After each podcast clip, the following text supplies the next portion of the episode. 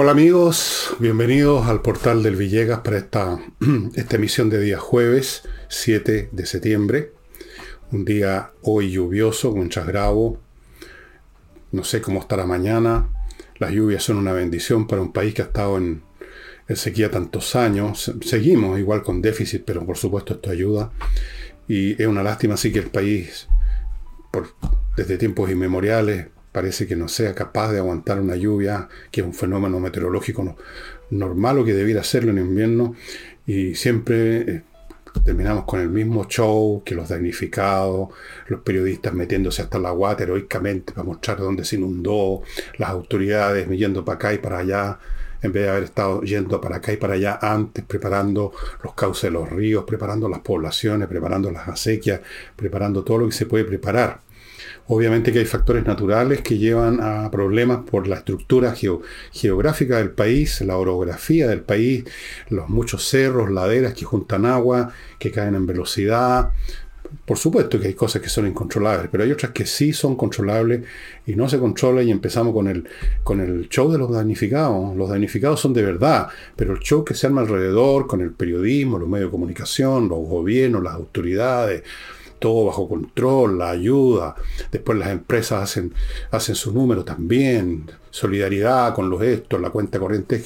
Todo eso resulta un poco cansador, no me emociona, no, no, no me hace que el corazón me, lata por, por estos gestos de solidaridad, más bien me da lata de que seamos tan despelotados que no hagamos las cosas bien, para que no hayan damnificados, para que la lluvia pueda dañar a algunos, pero que no se produzcan muertes, que no se produzcan casas que se las lleva al río, que no se produzcan situaciones como esa.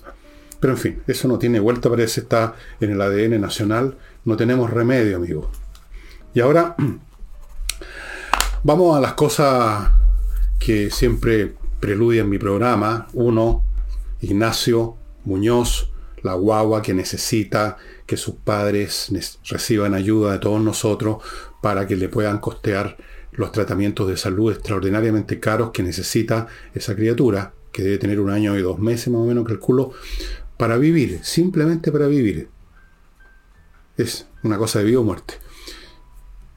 A mi lado, supongo que a la derecha estará apareciendo, a mi derecha, estará apareciendo la dirección de la cuenta de bancaria de, Jorge, de Joaquín, el papá, para que usted manden unos pesitos, que les cuesta? Si son, nadie los obliga a dar un millón de pesos, ni siquiera 100 mil, aunque hay algunas personas que han dado varias veces 100 lucas, pero pueden dar 5 lucas que sea, ¿no?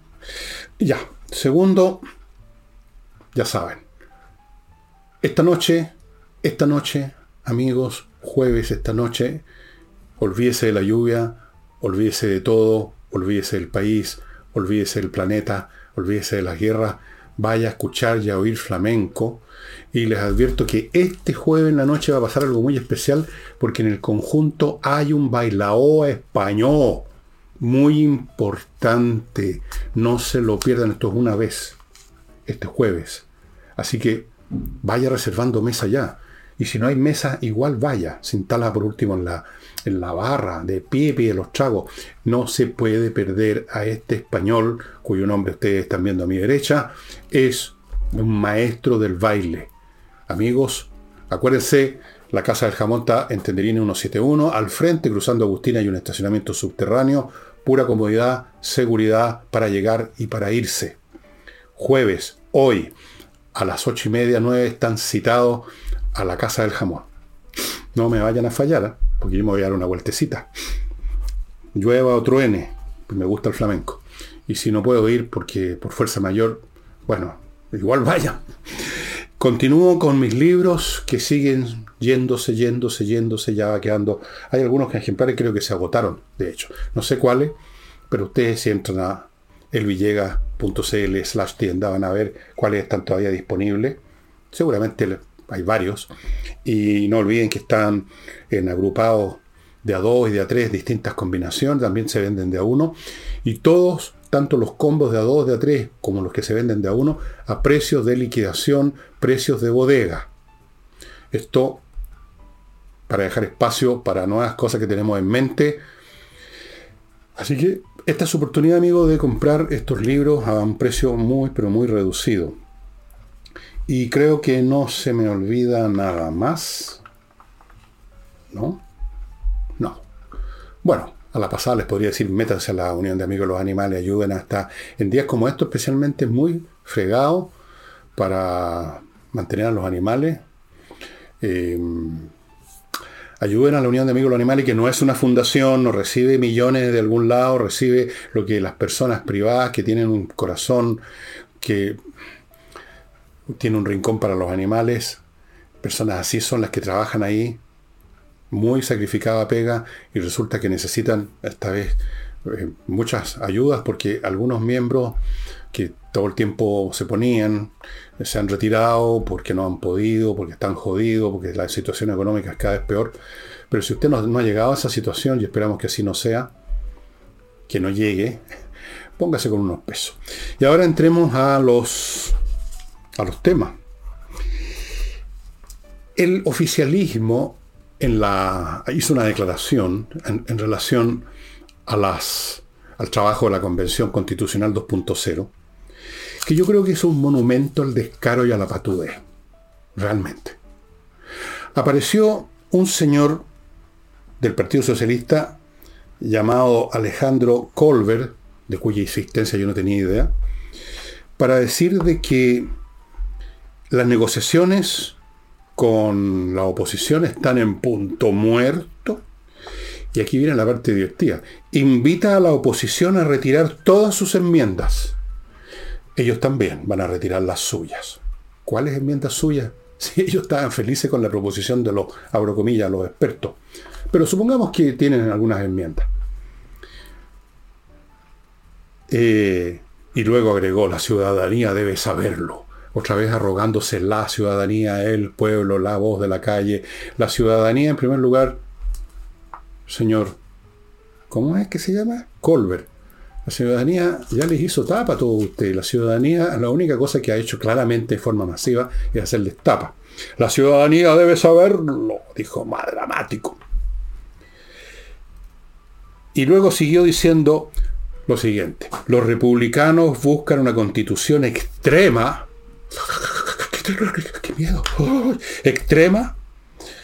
Pero una frase que les encanta esto patúo, valoramos, porque ellos pasan, ellos son los que evalúan, ¿ah? ellos son los que ponen nota. Ellos valoran o no valoran lo que usted hace o lo que usted dice. Valoramos a algunos consejeros de Chile Vamos que han hecho esfuerzos para un diálogo verdadero.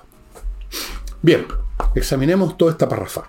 En primer lugar, esto de que retiremos todas nuestras enmiendas, retírenlas ustedes, oposición, y retiremoslas nosotros, y partamos de cero con el diálogo verdadero, me recordó mis tiempos de niño, cuando jugaba una pichanga, y el bando perdedor que iba perdiendo 8-0, en el último minuto decía, último gol gana, eliminando todo lo anterior. Es más o menos lo mismo, porque resulta que las enmiendas presentadas por los republicanos, y apoyadas muchas de ellas por Chile Vamos, representan una mayoría que votó por los concejales, una mayoría nacional, y es una mayoría esas enmiendas dentro de la Asamblea, o sea, tienen los votos para que llegaran finalmente a constituirse en parte de la Constitución. En cambio, las enmiendas de la izquierda no cuentan con esa, con esa virtud, no cuentan. Por eso que son minoría y por eso que sus enmiendas no cuentan con los votos. No es lo mismo retirar una enmienda que cuenta con los votos cuando llegue el momento a retirar una enmienda que no cuenta con los votos. No son iguales, no tienen el mismo valor. Las enmiendas de la izquierda no valen nada, no valen callampa porque no cuentan con los votos, porque son minoría. De hecho, si fuera mayoría no habría salido este señor a decir toda esta huevada. Perdóneme, estaría feliz de imponer él su punto de vista. Ahí sí que no habría habido ninguna ciudadanía, debe saberlo. Claro, como están de perdedores, como no van a tener la constitución que quieren, la proposición constitucional que quieren, entonces quieren último gol gana. ¿Ah? Echemos para atrás todo y partamos de cero otra vez negociando. Ellos, los grandes negociadores, acuérdense, por favor no se olviden, somos un país de gente muy olvidadiza, no se olviden la actitud que tenía esta gente en la primera Asamblea Constitucional. No importa si eran otras personas y otros nombres. Quizás este señor Colbe no estaba metido en el asunto, ni ninguno de los demás, probablemente. Pero son los mismos, vienen del mismo pool humano, cultural, por no decir subcultural y político, son los mismos con otros nombres y apellidos, o muy parecidos. Seguramente estos señores, incluyendo el señor Alejandro Colbert, de cuya existencia lamentablemente no tenía conocimiento, estaban recontentos con las proposiciones de los Rojas Bader, de las Lonconi, de todo ese, ese circo que vimos. Claro, y nos querían imponer eso. Y esas sí que eran proposiciones extremas, totalmente extremas. Recordemos, pues, hagamos memoria. Se quería echar abajo este país, se lo quería refundar. En todos los aspectos. Justicia, educación, hasta la canción nacional, pues ya no la querían cantar los perlas. La bandera ya saben qué hacían con ella. Querían destruir la integridad territorial y todavía están en esa, dicho sea de paso. Eso sí que eran puntos extremos. Eso sí que eran puntos extremos. Y ahora vienen a reprocharle a la derecha, a la oposición, que quiere que quiere una constitución extrema. No hay nada extremo en esta constitución. Yo no veo por qué, por ejemplo, puede este señor, toda esta gente, considerar extremo que, entre otras cosas, se proponga, por ejemplo, que constitucionalmente que la gente no pague contribuciones por su primera, por la vivienda donde viven todo el año. Usted puede, si quiere, considerar una mala proposición, usted la puede considerar que no ajusta con las necesidades del erario fiscal, usted puede, usted puede calificarla como quiera desde el punto de vista técnico-político, pero no es extrema. Extremo, eh, usen la palabra para sus propias concepciones, señor Colbert. No es extrema. Yo no he visto ninguna proposición extrema. A menos que usted la vea desde el otro extremo. Desde el otro extremo se ven en el otro extremo. Pero es para ello, es una cuestión de relatividad visual de esta gente. Pregúntenle a los ciudadanos normales que votaron por esos consejeros que le dieron la mayoría del Partido Republicano, si ellos lo hicieron porque están felices de que se intente instaurar una constitución con puntos extremos. No, eso es exactamente al revés todo lo que ocurrió en esa elección y todo lo que está ocurriendo ahora políticamente tiene que ver con un deseo de la ciudadanía en general, y aquí sí creo que me la puedo asumir, porque para eso están las cifras de las encuestas, quieren retornar, quieren que este país mantenga un montón de cosas, otras se reformarán con la razón y no con el delirio. Eso no es extremo. Si usted quiere llámelo mediocridad, volver a lo mediocre, volver a lo tradicional, volver a la, a la cosa conservadora. Pónganle los epítetos que quieran, pero no son extremos. Eso está solamente en el delirio histérico de sus mentes, que andan viendo ultraderechistas y fascistas por todos lados, como lo han hecho desde que tenían 13 años. Pues, si no han cambiado de idea, ninguna de estas personas desde que tenían 13 años son los mismos. Nunca cambian de idea. Nunca. No tienen suficiente IQ para eso. Claro, entonces, un diálogo verdadero quieren ellos. Y aquí llaman un diálogo verdadero. Un diálogo verdadero en la versión de la izquierda es un diálogo en el cual ellos salgan con la suya. Ese es un diálogo verdadero. Y los que acepten eso son las personas que también las evalúan bien, porque son evaluadores. Son personas que tienen vocación de diálogo, es la, derecha que se ha reformado, que ha visto la luz. Casi ya no son de derecha, casi son de los nuestros un diálogo verdadero. ¿Qué saben de diálogo si nos pretendieron imponer ese pedazo de mierda que se llamó proposición constitucional la vez anterior? ¿Qué diálogo hubo en esa convención donde incluso las proposiciones que contaban con miles de firmas de esa ciudadanía que tanto se rogan, ni siquiera las consideraron? Le pasaron la máquina, eso, ahora se preocupan de que la máquina se las pasen a ellos, le pasaron la máquina a, los partidos de oposición todo el tiempo. No lo deja, a algunos concejales de derecha no los dejaban participar porque no tenían, según ellos, derecho moral a participar. Me parece que pasó eso con un ex almirante de la Armada. Y vienen ahora a hablar de diálogo verdadero porque están derrotados. Vayan a bañarse, hombre, por Dios. No, por favor. Bueno, voy a mi primer bloque, amigos. AutoWolf. ¿Quiere usted que la carrocería de su auto quede impecable y que se la arreglen ante sus ojos para que sí el arreglo sea tan bueno como usted merece? Llame a AutoWolf, autowolf.cl. Van a su casa, donde tiene su vehículo, y en 24 horas, salvo casos muy excepcionales, el auto queda como nuevo. Se lo doy garantizado porque yo lo hice. Claro que el auto mío lo tuvieron que llevar dos, tres días porque estaba demasiado machucado. Pero dos, tres días, no semanas y quincena sin saber qué está pasando con el vehículo. Autowolf.de. La gran mayoría de estas reparaciones de carrocería las hacen en 24 horas en su casa. Póngase en contacto. Continúo con Torch. Hoy día no les muestro linterna, ayer les mostré. Torch, linternas increíbles. Sí, ellos las llaman linternas tácticas, yo las llamo linternas increíbles. Resisten golpes, resisten el agua, tienen una potencia lumínica que yo nunca había visto ninguna linterna y he tenido muchas en mi vida. Eh, una potencia para incluso para linternas de este porte increíble. Se cargan en el computador en un rato o en el enchufe, más rápido todavía en el enchufe de la pared eh, son fantásticas. Y de todos los tamaños, porte unas de este porte, unas un poco más grandes, unas más largas, unas que se ponen en la cabeza, unos que las puede llevar como un clip en la camisa. Ideal para tener en el auto, en la guantera, en la casa, en el velador, para cualquier cosa. Torch. Continúo con una muy buena noticia de la Academia de Inglés, entreninglés.com, que tiene ahora un plan especial, clases para reforzar a niños, estudiantes de inglés que les va mal el inglés, que tienen un rojo en inglés, eso los perjudica, con ese ramo les echa a perder el promedio de los demás ramos. Un rojo en inglés significa que la persona, el niño, tiene dificultades para aprender ese idioma, así de simple. Bueno, hay un conjunto de clases, 12 clases de reforzamiento para niños en esas condiciones por 259 lucas. El chiquillo va a aprender inglés. Amigos, van a terminarse los problemas con el inglés. Hoy en día, aprender idiomas, ojalá cuatro o cinco, pero como mínimo, por lo menos saber inglés, y aparte el idioma de uno, es fundamental. Hasta para ver una película, para cualquier cosa, para hacer negocio, para conversar con, con qué sé yo, colegas de otro país.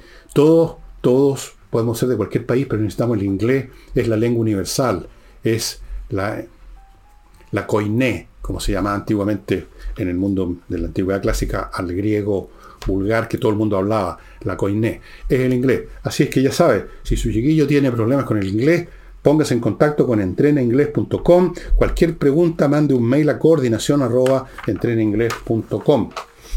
Sigo con Edifito, termino este bloque con Edifito, el software para la administración integral de edificios que tiene un tremendo éxito, está siendo usado en miles de edificios en América Latina. El programa se desarrolló en Chile porque es muy bueno, abarca todos los aspectos, no hay entonces eh, este problema de repente de que el administrador se le olvidó de repente que había que arreglar los asesores o que venían los técnicos de no sé qué, qué pasó con las cotizaciones de los jardineros. Nada, todo eso lo está viendo esta mente artificial que está en el software de Edifito. Pónganse en contacto. Bueno, como les decía, una patudez que vengan aquí a decir último gol gana.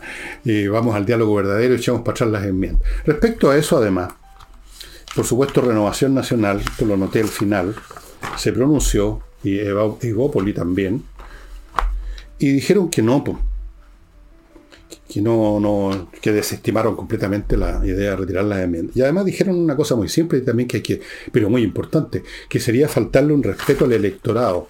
Efectivamente, sería faltarle un respeto al electorado, porque el electorado eligió a estas personas de la oposición para que presentaran eventualmente este tipo de enmiendas o se ocuparan de que no prosperaran las ideas que venían en la proposición de los expertos, que es solamente una variante estilística de la proposición de los Rojas Bader y compañía. Esa es la realidad.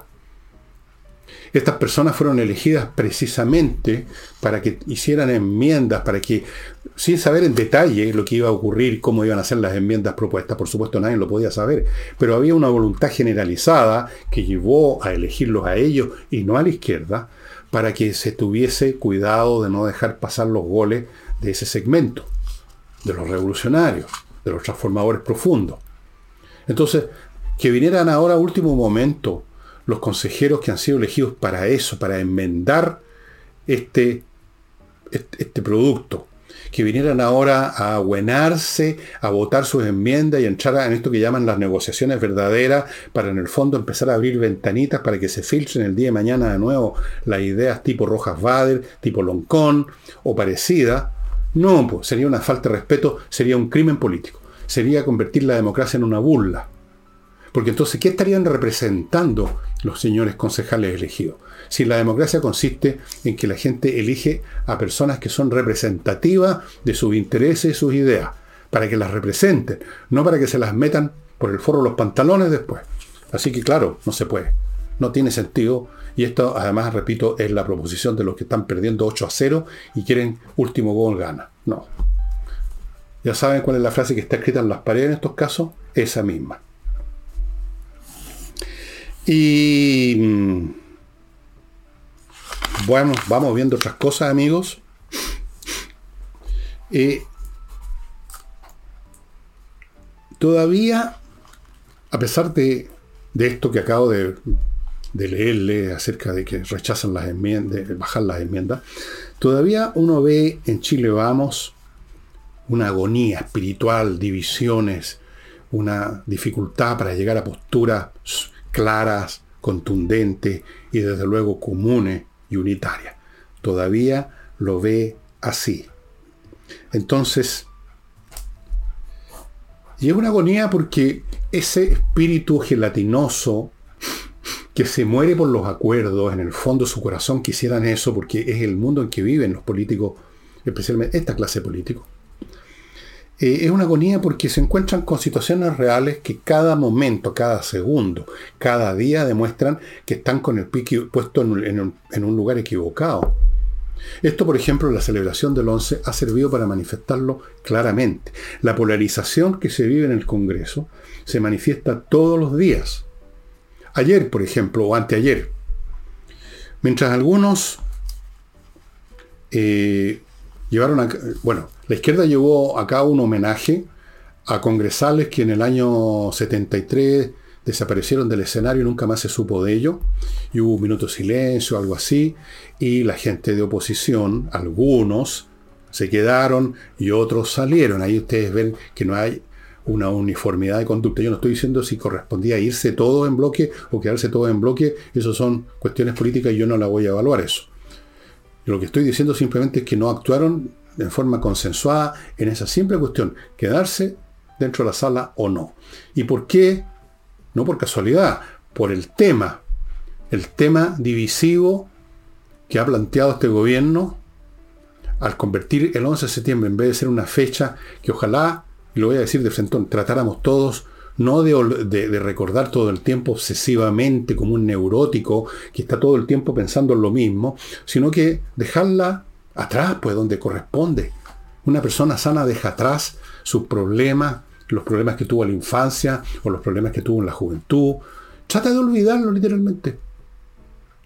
No es cierto esa frase que todos repiten como si fuera la gran sabiduría, que aquellos que no, no conocen la historia la están condenados a repetirla. Mentira. Mentira. Puede ser y puede ser lo contrario. Si usted sigue obsesionado con un tema, como uno, lo ve en otras sociedades con otros temas, si uno sigue obsesionado, por ejemplo, como pasa con algunas partes de la población eh, de color norteamericana, siguen obsesionados con el hecho que hace 400 o 300 o 200 años sus tatara tatara abuelos eran esclavos en las plantaciones y siguen obsesionados y piden que hoy, en el siglo XXI, se les pague, el Estado les pague una, una multa, digamos, que pague una multa por eso. Eso no conduce a nada bueno, eso no es sano. No se evita la repetición de la historia por esa rememoración obsesiva y enfermiza y morbosa de los hechos del pasado. Está bien no olvidarlos, pero está mal recordarlos de esta manera obsesa, como lo hace Boric, como lo hace su sector, obsesa. Por trágicos que hayan sido los acontecimientos que además no cayeron del cielo, sino que fueron producidos por un montón de circunstancias, por trágicos que sean, ¿qué sentido tiene conmemorarlos y conmemorarlos y conmemorarlos y hacer de todo esto un asunto, una ceremonia fúnebre, lúgubre, insistente. ¿Y cuál es el resultado? ¿Acaso una comunión de los chilenos, todos nos juntamos para pensar lo mismo, firmar lo mismo y decidir lo mismo? No, pues, pura división, y lo vemos, por ejemplo, en esto que pasó en el Congreso, en que parte de Chile Vamos, que a su vez tampoco están unidos entre sí, se van de la sala, no están en el minuto de silencio. ¿Y qué hicieron a su vez en ese sector que se quedó, la izquierda? Refregaron el asunto y hablaron de... Hablaron algunos de ellos condenando a los cómplices civiles, especialmente pensando en Onofre Jarpa, que curiosamente, de entre los civiles que trabajó en el gobierno militar, fue uno de los que luchó con dificultades para facilitar, en primer lugar, liberaron a, personas gracias a las gestiones de él, y también de otra persona que después mataron los extremistas de izquierda, y trató de que el proceso de vuelta a la democracia funcionara. Así que es el peor civil que pudieron haber elegido para crucificarlo en el escarnio público. Entonces, él ahí, pues. El PPD, entre paréntesis, se restó de este minuto de silencio, no participaron. Otra muestra más, como la que mencioné ayer en otro plano, en una votación donde se obtuvieron socialistas, etc.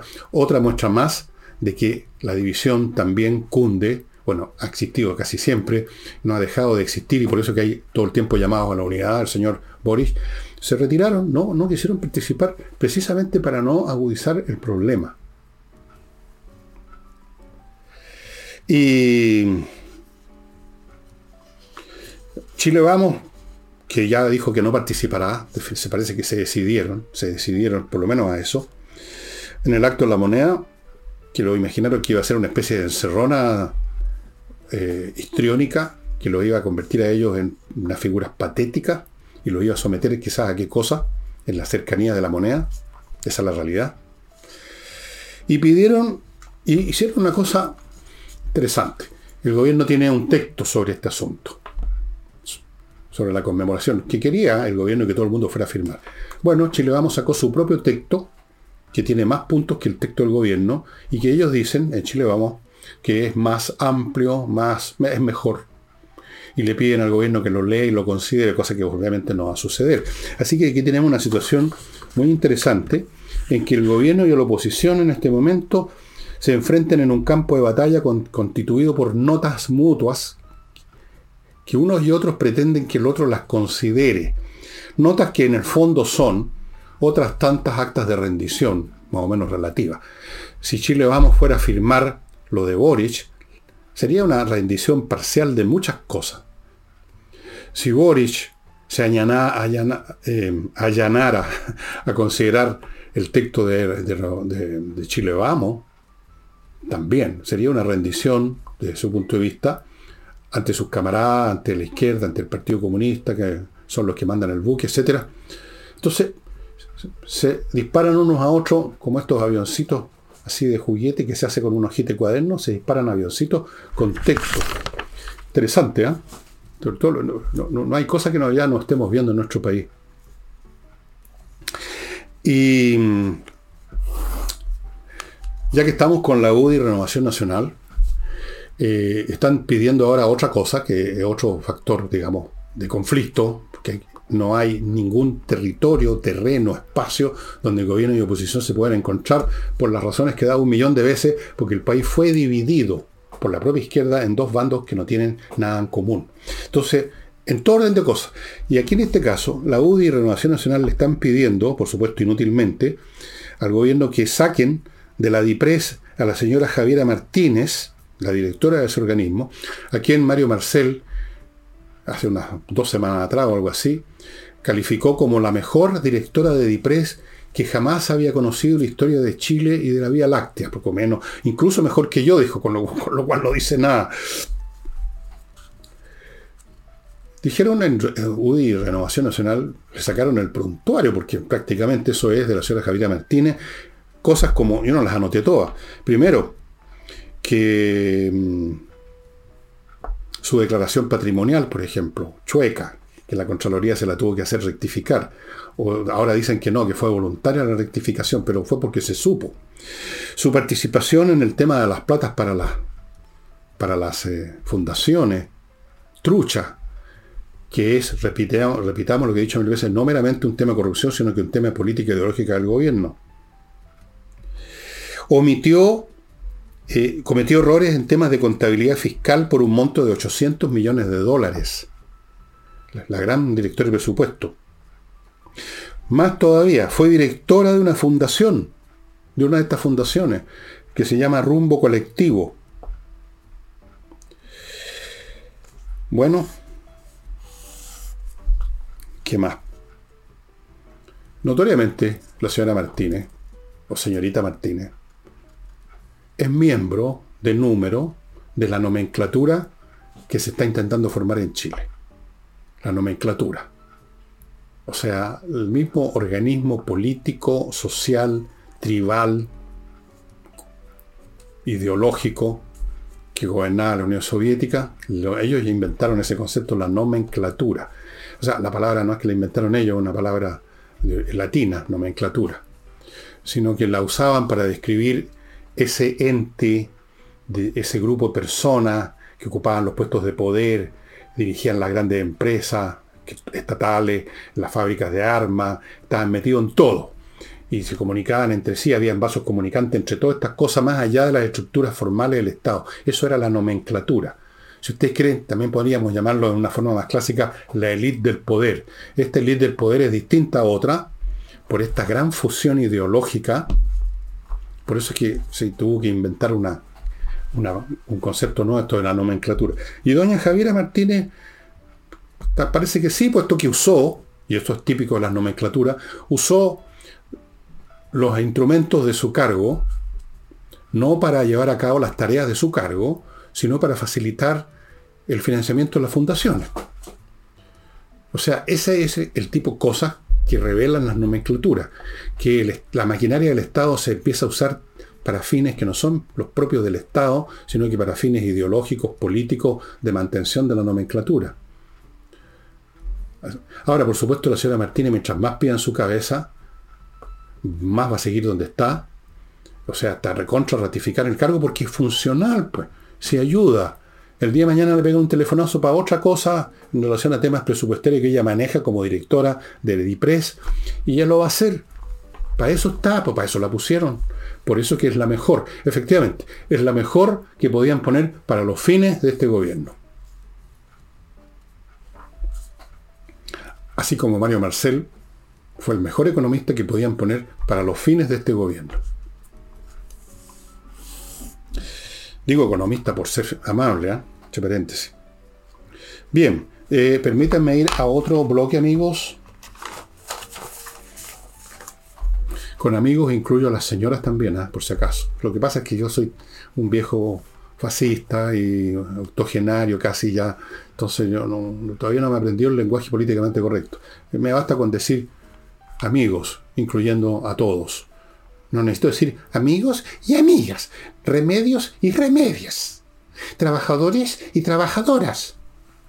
Bueno, KMRP, amigos y amigas, empresarios y empresarias. Es un software financiero, contable y administrativo para empresas de todo orden, de todo tamaño, dedicadas a todo tipo de rubros, que abarca todos los aspectos de aspecto, de digamos, de la administración de una empresa.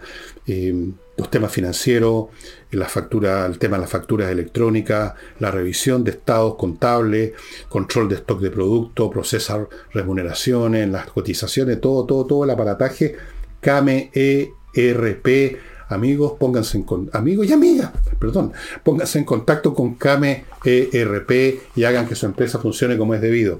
Continúo con kmmillas.cl, que es el sitio donde usted tiene que llevar sus millas acumuladas que en este momento no le sirven de nada y se las van a borrar para convertirlas en plata. ¿Qué más les digo? Se lo he contado muchas veces, aproveche esta oportunidad.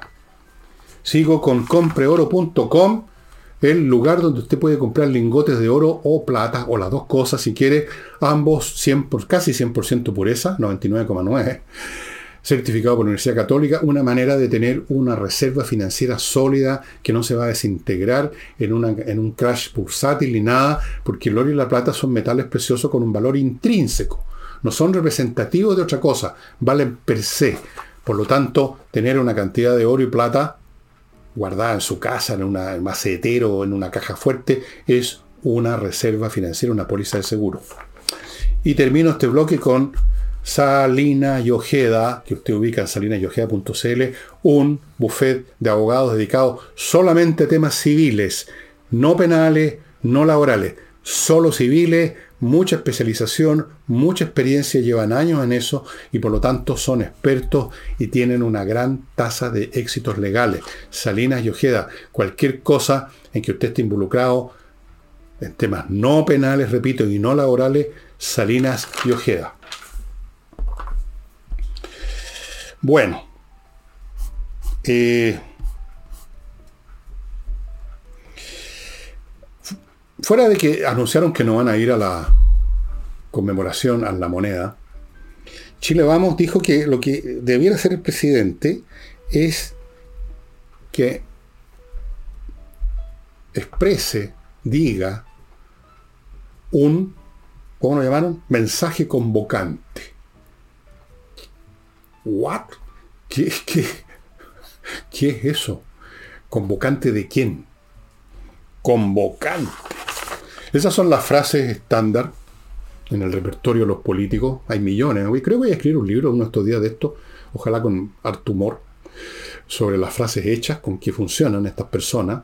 Son como esos monos a cuerda o a pila que usted las toca, esas muñecas paguadas, las toca y ña, ña, ña, sueltan un discurso, de repente tienen como dos o tres variantes. Son más o menos iguales. Entonces, una de estas frases es lo convocante, lo convocante. Suena bien, todo junto, cariñoso, abrazado. ¿A quién vamos a convocar? Convocante, cómo se va a convocar a unos que quieren demoler el edificio y otros que quieren conservar el edificio, a unos que quieren echar abajo el modelo liberal, a otros que quieren mantener el modelo liberal. ¿Cómo los convoca al mismo tiempo? Eso sí que es magia. Solamente se puede convocar al mismo tiempo a todos cuando en el fondo no se convoca a nada y se sueltan frases generales, tipo, como dije ayer, el cura párroco en la misa dominical. Amados hermanos.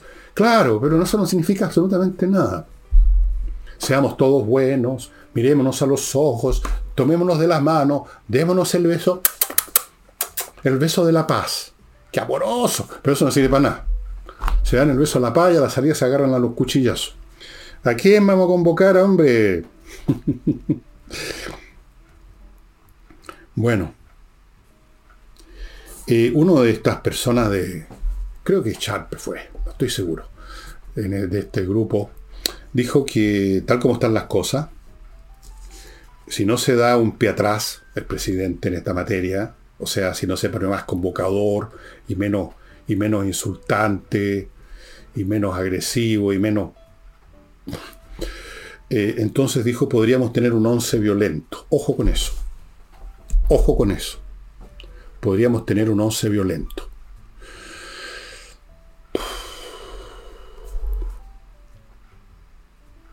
Hay grupos que quieren eso, sin duda.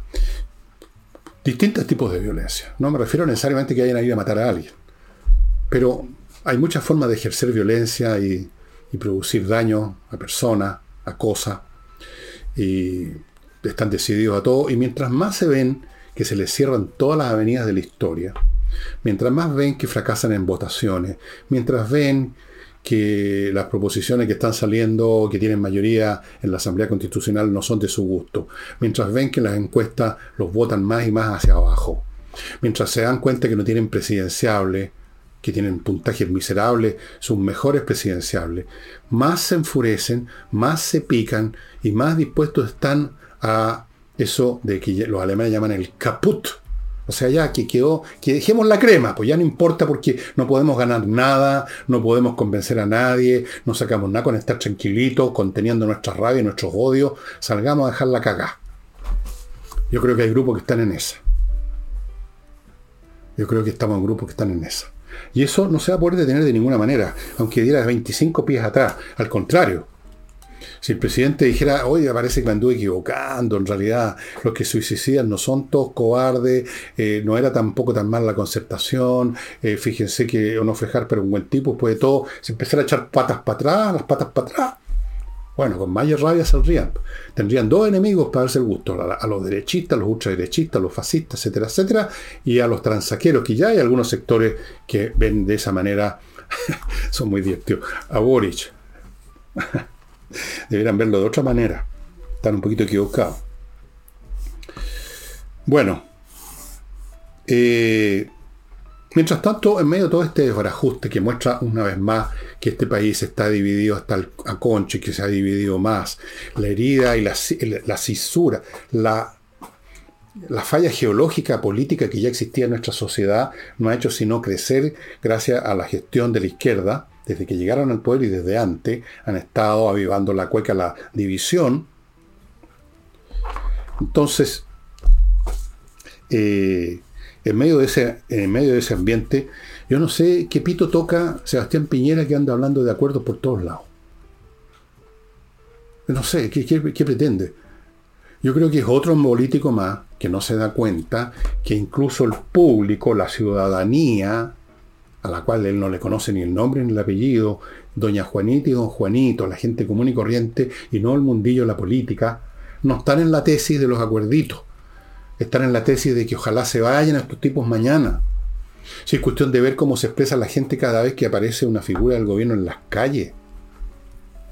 Yo no sé qué van a hacer el día de mañana cuando ya no estén, por lo menos protegidos por un círculo de guardaespaldas, de carabineros y de gente de la PDI. No van a poder salir a la calle. La gente no está en buscar acuerdos con, esas, con ellos, porque además saben saben, intuyen, sospechan que la izquierda no, interesa, no le interesan los acuerdos, les interesa la revolución. Y para eso de repente pueden hablar de acuerdo, pueden hacerse los moderados, pueden hacerse los suecos, pueden hacerse los Gabriel Boric, pero no está en su mente el llegar realmente a acuerdos de verdad, como dijo este señor que yo no lo conocía. Entonces cuando uno ve políticos que creen todavía que la gente aspira aspira a la cosa moderada. Hay una confusión mental aquí en Piñera y en todos los demás. Una cosa es lo que la gente le gustaría, si se pudiera, y otra cosa es lo que la gente cree que se puede hacer. A la gente y a mí y a todos le gustaría un país razonable y moderado. Pero cuando eso no se puede, uno quiere estar con el bando más fuerte posible para que no le pasen a uno por encima los otros. Entonces uno desprecia desdeña a los que andan todavía con paños tibios, sin darse cuenta de la situación y por lo tanto debilitando a uno de los bandos. Alergia. No sé. Bueno, una noticia económica bastante mala la construcción, que es una actividad económica tan importante porque emplea a tanta gente, no solo en la construcción misma, sino que en las empresas que abastecen los cementos, el hierro, el acero, la modelería de los edificios, de las casas, tantas cosas, tantas industrias, por lo tanto, tantos trabajadores, la construcción se fue al suelo. 1.200 empresas, mil, perdón, 1.500 empresas están liquidando, ya sea voluntariamente, o involuntariamente porque quebraron, que es una situación que uno no busca la quiebra, uno quiebra.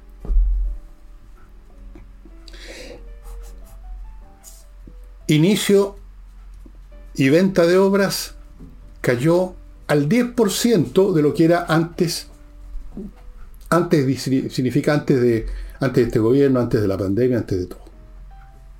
Ahora, ustedes dirán, ustedes dirán, que el gobierno no tiene la culpa de la pandemia, cierto, que el gobierno no tiene la culpa de la situación internacional, la guerra ruso-ucraniana y todas las consecuencias que ha tenido las cadenas de distribución, que el gobierno no tiene la culpa de las subidas de precios mundiales de muchos insumos. Claro que no. Por supuesto que no tiene la culpa. Pero igual se espera de un gobierno que tome las medidas para enfrentar esos problemas con los remedios debidos. Si usted va a la posta central con un niño, con un hijo suyo que tuvo un accidente y se está desangrando, ¿qué diría usted si el médico le dice, bueno, no voy a hacer nada porque yo no es culpa mía, yo no le hice esa herida al niño? Entonces, lo mismo con un gobierno. Después de que el gobierno no tiene la culpa de la pandemia ni tiene la culpa de la guerra ruso-ucraniana, pero tiene que hacerse responsable y tomar las medidas del caso.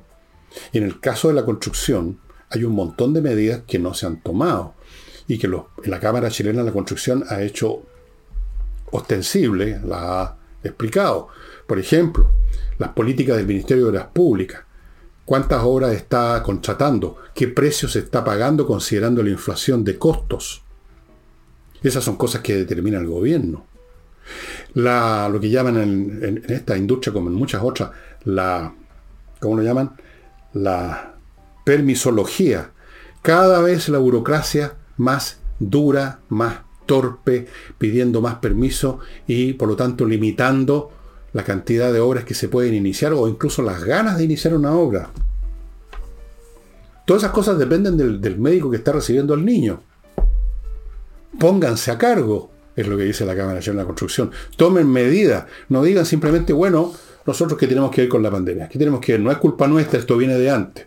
He escuchado ese tipo de raciocinio con otros temas. Esto viene de antes. Claro, todo viene de antes. En el principio, en el principio de los tiempos, hágase la luz y la luz se hizo. Pero después, ¿qué hacemos con la luz? Pues eso lo tiene que ver el gobierno, lo tienen que ver los que reciben una situación, cómo se comportan respecto a ella. ¿Toman remedio o no toman remedio? ¿Toman acción o se quedan de brazos cruzados? Así es que no basta con ser inocente de una. De una desgracia. Si uno es responsable, tiene que ponerle remedio o intentarlo siquiera. Bueno, eh, amigos, un último bloque.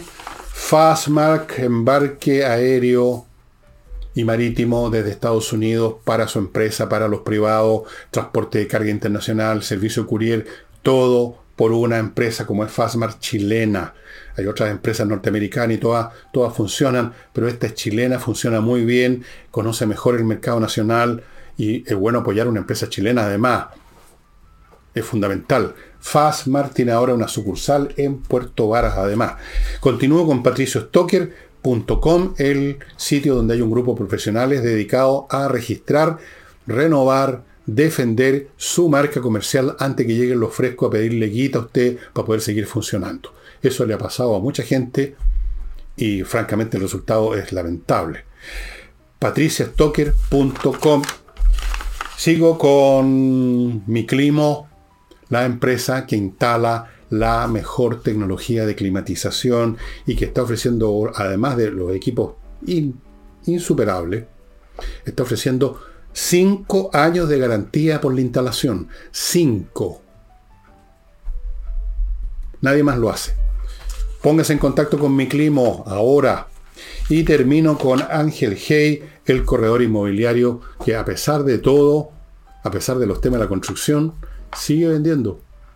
Tiene métodos, tiene una fuerza laboral fantástica, trabajan como loco toda la semana corrida, todo el día, y esos métodos muy especiales que no los voy a, revelar porque sería entregárselo a la competencia, venden. Si usted tiene estancada una propiedad por ahí, ella no tiene nada que perder además. Sáquesela al corredor actual y llévesela a Angel G. Ellos solamente toman propiedades que no estén en manos de otros corredores. Se los advierto al tiro. Son serios. Eso es una muestra seriedad también. Y bueno, el libro que les voy a mostrar hoy día, les advierto antes de mostrárselo siquiera, que esto no es para menores. No, no es pornografía. Hoy en día los menores además son los que más ven pornografía es un libro muy, pero muy peligroso. Y no estoy bromeando. Es un libro que si usted no lo lee bien, se va a encontrar con que lo va a visitar el demonio literalmente. Es este libro. Ojo. Satanismo y brujería, el estudio clásico de las supersticiones medievales del gran historiador francés del siglo XIX, Jules Michelet, que tiene además una historia muy buena tiene una historia de la historia de Francia muy buena en distintos volúmenes. Que les quería mostrar eso, pero voy a partir con esto que creo que se los mostré una vez. ¿Por qué digo que este libro hay que leerlo con cuidado? Porque hay algunos que en vista del material que hay acá adentro, se han tentado y han hecho lo que hizo el personaje de la obra de teatro de Goethe, Fausto. Y han dicho en un momento de desesperación, voy a hacer, haría, vendería mi alma por tal cosa. Y han tocado la puerta y aparece un caballero elegantemente vestido, muy fino, ¿no? No parece un tipo con cuerno y con cola. Muy caballero. Y, y le hace una oferta. no, no es que esto sirva para invocar al demonio. Pero bueno, broma aparte, todo lo que estaba diciendo es una broma, obviamente. Es un libro muy interesante. Es muy interesante hoy en día porque la cacería de brujas, las histerias que se formaron en Europa en muchos momentos y que significaron la muerte de cientos, si no miles de mujeres en la pira, quemadas vivas, es una interesante muestra aquí de una manera muy, como fue esto, en forma muy elemental, muy brutal, cosa que ocurre hoy en día, porque la cacería de brujas, y por eso que se usa esa expresión, sigue siendo un fenómeno que existe hoy, cuando un grupo de personas con una idea fija, ideológico-religiosa, empiezan a buscar a los a lo que ahora llamarían los conspiradores, o los saboteadores, o los enemigos que tiene el socialismo, o los ultraderechistas, o los fascistas, y desean destruirlos de una manera o de otra. Si no es quemándolos en la pira, es cancelándolos, fastidiándoles la vida, algunos llevándolos al suicidio, como yo he conocido algunos. Entonces la psicología de la cacería de bruja y del satanismo, que llegó a su, una culminación apocalíptica en la Edad Media, está aquí muy bien estudiada. Naturalmente este libro mí está en francés, porque el autor es francés, así que lo pueden encontrar, si prefieren leer en francés, está en francés en, la, en Amazon. Si leen en inglés, ah, bueno, aquí está la versión en inglés, no está traducido al castellano, fue prohibido por la iglesia. No le voy a decir si esto es broma o es cierto. Hay libros que hay que leerlos con mucho cuidado, eso sí. Hay libros, amigos, que hay que leerlos con mucho, pero con mucho cuidado. Y este es uno de esos. No digan que no se los advertí. Y ahora, amigos, me despido. Nos estaremos viendo mañana, mañana viernes, a la misma hora de siempre. No sé cuál es la hora de siempre suya. Yo a la misma hora grabo el programa, pero usted lo ve quizás en qué momento. Muchas gracias y nos estamos viendo. Chao.